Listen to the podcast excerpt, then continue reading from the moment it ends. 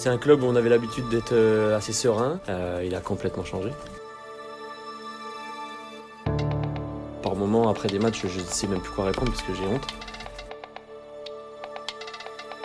Soupçons d'agression sexuelle, licenciement, recrutement raté, problèmes financiers, échecs sportifs. Depuis trois ans, Angesco est ballotté par une folle succession d'événements, sur le terrain comme en coulisses. Autant d'aléas qui ne pouvaient avoir qu'une issue, un retour en Ligue 2. Angesco, autopsie d'un crash.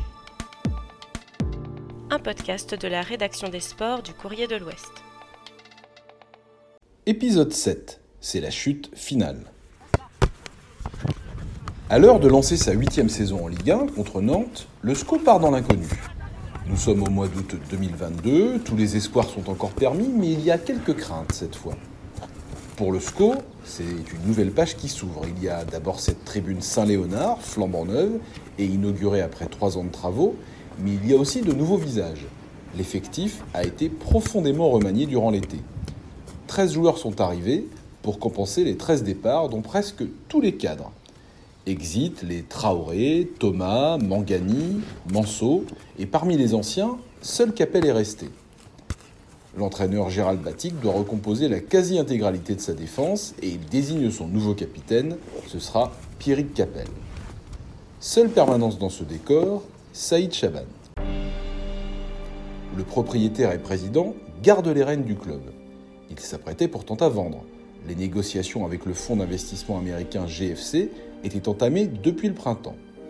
Mais en cette veille de reprise de la Ligue 1, début août, Chaban annonce sa décision unilatérale. La vente ne se fera pas. Il parle donc de la saison à venir et affiche sa confiance. On a des garçons exceptionnels, dit-il quand on lui demande ce que lui inspire la nouvelle version du SCO. Et tant pis pour le scepticisme ambiant qui entoure le recrutement, après des matchs amicaux durant lesquels la défense a pris l'eau de toutes parts. Pour l'ouverture de sa saison face à Nantes, le SCO se montre à son avantage devant son public. Un 0-0 prometteur au goût de victoire. Le 2-2, ramené d'Auxerre la semaine suivante, fait encore tourner le compteur. Mais en réalité, les deux premières journées sont un leurre et la réalité va vite rattraper une équipe limitée. Le mercato continue de faire jaser, malgré les arrivées tardives de Yann Valéry et Ibrahim Amadou, pour aider une défense déjà aux abois recruteur en chef au SCO, Laurent Boissier répond aux critiques début septembre. C'est sûr qu'aujourd'hui, je, je, passe pour un imbécile, mais c'est pas grave. Je sais très bien ce que vous pensez ou ce que pense pas mal de monde. Mais euh, on se donnera rendez-vous dans quelques mois et, on fera un petit point. Et puis euh, peut-être que c'est pas moi qui aurai le nez rouge. Donc euh, moi, je sais que, mes, joueurs sont des joueurs de qualité. Je sais que mes joueurs sont des hommes. Et je sais que ce club mérite, mérite mieux que ce qui se passe actuellement. Et on on va tout faire tous ensemble, tous unis, euh, pour aller, euh, pour aller se battre. Mais au fil des semaines et des défaites, les fissures déjà apparentes depuis trois ans vont lézarder la maison blanche et noire de manière irrémédiable. Dissensions, climat de suspicion, incertitude financière et judiciaire, tout est en place pour l'implosion. Et l'étincelle va venir du terrain. Confirmé dans ses fonctions une semaine plus tôt par son président, après une lourde défaite 5-0 à Lyon, le coach Gérald Batic célèbre la première victoire de la saison face à Montpellier par des propos aigre-doux. Dans son viseur, plusieurs salariés du club, anciens ou actuels, accusés de déstabilisation. Je suis passé pour quelqu'un de buté, ça m'a beaucoup fait rire. Il y a même eu des critiques en interne. Ça, ça m'a fait moins rire parce que j'estime que dans un club, on doit être unis, soudés. Et je vous ai parlé qu'il y a une grande partie des salariés qui est derrière et il y a une petite partie qui, que j'arrive peut-être pas à fédérer, à amener derrière nous. Les mésententes jusque-là latentes sont désormais sur la place publique. Avec le directeur du centre de formation, Abdel Boisama, elle ne date pas d'hier. Les deux hommes ne se parlent plus, les ponts entre la formation et les pros sont presque coupés. En Ligue 1, le SCO retrouve le sourire, mais le perd vite. Après un second succès d'affilée à Nice, le club retombe dans une spirale de défaites qui va l'entraîner vers le fond. Fin octobre, Angers est scotché au 20e et dernier rang de la Ligue 1. Il ne le quittera plus. Après une septième défaite de suite à Lille, le 13 novembre, Gérald Batic remet une pièce dans la machine. Il pointe les dysfonctionnements et presse son président de faire des choix tranchés. On doit réfléchir pendant cette phase de, coupure et on doit se poser les bonnes questions et prendre les bonnes décisions. Je vous parle du club. Pour moi, le cas Gérald Batic, ça fait euh, deux mois que certains annoncent ceci, cela. Ça n'a pas d'importance le cas d'un entraîneur. Mais il faut une adhésion, euh, il faut une union sacrée au club. Il faut qu'on règle des problèmes autour, il faut qu'on règle des problèmes dans le vestiaire, il faut qu'on règle des problèmes euh, entre toutes les composantes du club. Il faut qu'il y ait une union sacrée. Sans cette union sacrée, ce sera très dur. Avec l'union sacrée, ce sera dur, mais faisable. Dix jours plus tard, Gérald Batic est mis à pied par Saïd Chaban, qui lui impute des fautes graves. Un nouveau cas s'ajoute donc sur la pile déjà bien fournie des procédures du SCO au prud'homme. À la place de Batik, le président angevin choisit Abdel Boisama, après une longue réflexion et de nombreuses consultations. La promotion ne surprend personne, mais elle suscite des réticences en interne. Ces doutes n'alertent pas Saïd Chaban. Après s'être entouré quelque temps plus tôt d'un nouvel homme de confiance, l'ancien journaliste Mohamed Sifawi, il promeut donc l'un de ses plus proches collaborateurs sur le banc des pros, le 24 novembre, en pleine trêve de la Coupe du Monde.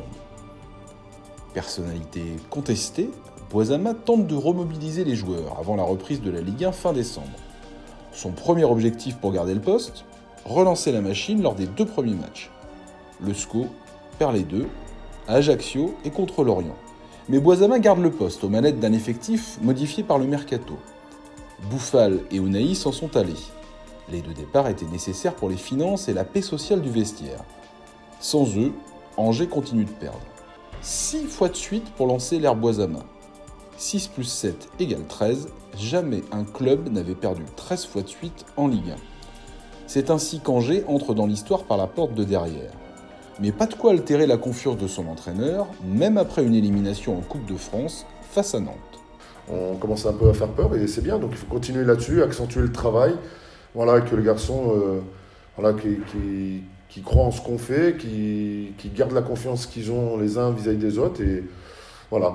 Comme son club, Abdel Boisama va aussi finir par faire parler de lui pour de mauvaises raisons. Le mois de mars enrichit encore le mélodrame.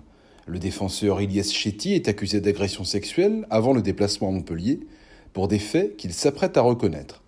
À deux jours du match, son entraîneur banalise une première fois la gravité de la situation Ça s'est fait dans un cadre de sa vie privée.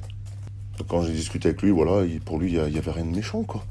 Donc à partir de là, il, assume totalement euh, ce qui se passe, quoi. Donc euh, aujourd'hui, voilà, ce qui est difficile pour lui, c'est surtout, voilà, entre guillemets, tout ce qui se passe sur les réseaux sociaux et tout ce, lorsqu'on lit. Je, pense que ça doit être dur, c'est ce qui m'est arrivé aussi. Le matin du match, c'est le dérapage. Lors de la causerie devant ses joueurs, Boisama veut défendre Chetty, qu'il s'apprête à faire jouer. L'entraîneur prononce ces mots qui vont faire couler beaucoup d'encre. On a déjà tous toucher des filles. Ces propos fuient après le match. Ils provoquent un tollé et la colère du président. Le lendemain, Boisama démissionne. Il quittera le club quelques semaines plus tard. Alexandre Dujeu entre alors en scène, de numéro 2 à numéro 1. Le SCO va donc finir la saison avec un troisième entraîneur. Et un deuxième président, car Saïd Chaban démissionne de cette fonction tout en restant propriétaire. Son fils Romain s'installe dans son fauteuil et un président délégué arrive, Teddy Nicolas Kefalas. Le remaniement est soudain, mais tout s'explique le 4 avril.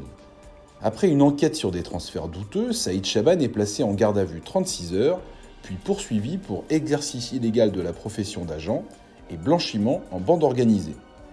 Pour Ilyes Chetty, les choses vont plus vite. Il est condamné et mis à pied. Mais il laisse un cadeau de départ. Contesté par son ancien club, l'Espérance Tunis, son arrivée coûte au SCO une interdiction de recrutement. Une sanction, puis une autre, sportive, celle-là. Le 30 avril, la défaite à Rennes fait tomber le coup près. L'avenir du SCO s'écrira en Ligue 2. Dans ce marasme ambiant, l'extra sportif prend le relais du sportif, qui allait pourtant un peu mieux. Le SCO avait quand même gagné de nouveau contre Lille après 7 mois d'attente. La fin de saison, un peu plus digne, n'est qu'une consolation futile pour un effectif promis à de grandes manœuvres. L'intersaison s'annonce avec beaucoup de questions sur la feuille de route et les moyens du SCO pour affronter la suite. Et aussi sur les hommes qui y participeront à tous les étages du club. La descente laissera une trace indélébile dans l'histoire du SCO, et quelques records, car la saison n'a pas été qu'un fiasco sportif. Elle a ressemblé à une pièce de théâtre, quelque part entre le comique, le tragique et l'absurde. Un vaudeville, avec ses intrigues, ses rebondissements et ses personnages improbables. Et à la fin, la chute.